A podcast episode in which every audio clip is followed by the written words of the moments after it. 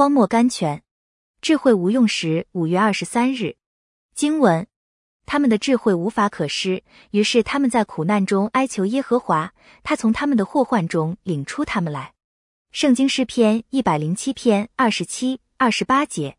多少时候，信徒遭遇患难，不肯先去求神，总喜欢先施展自己的智慧。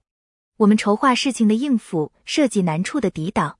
我们信任自己的智慧，过于信任神的大能。只等到我们承认自己的智慧无法可施了，神也常任凭我们受苦，不及施行拯救。只等到我们承认自己的智慧无法可施了，因为若不这样，我们就会把神大能的拯救当做自己智慧的效能。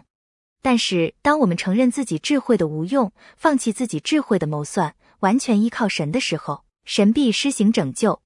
信徒们啊，你在患难中也许很久了，为什么你甘愿白白受苦呢？神在等待拯救你，只要你肯放弃自己的智慧，依靠他的大能。玄，你不要失望，也许最后的一把钥匙才是替你开门的。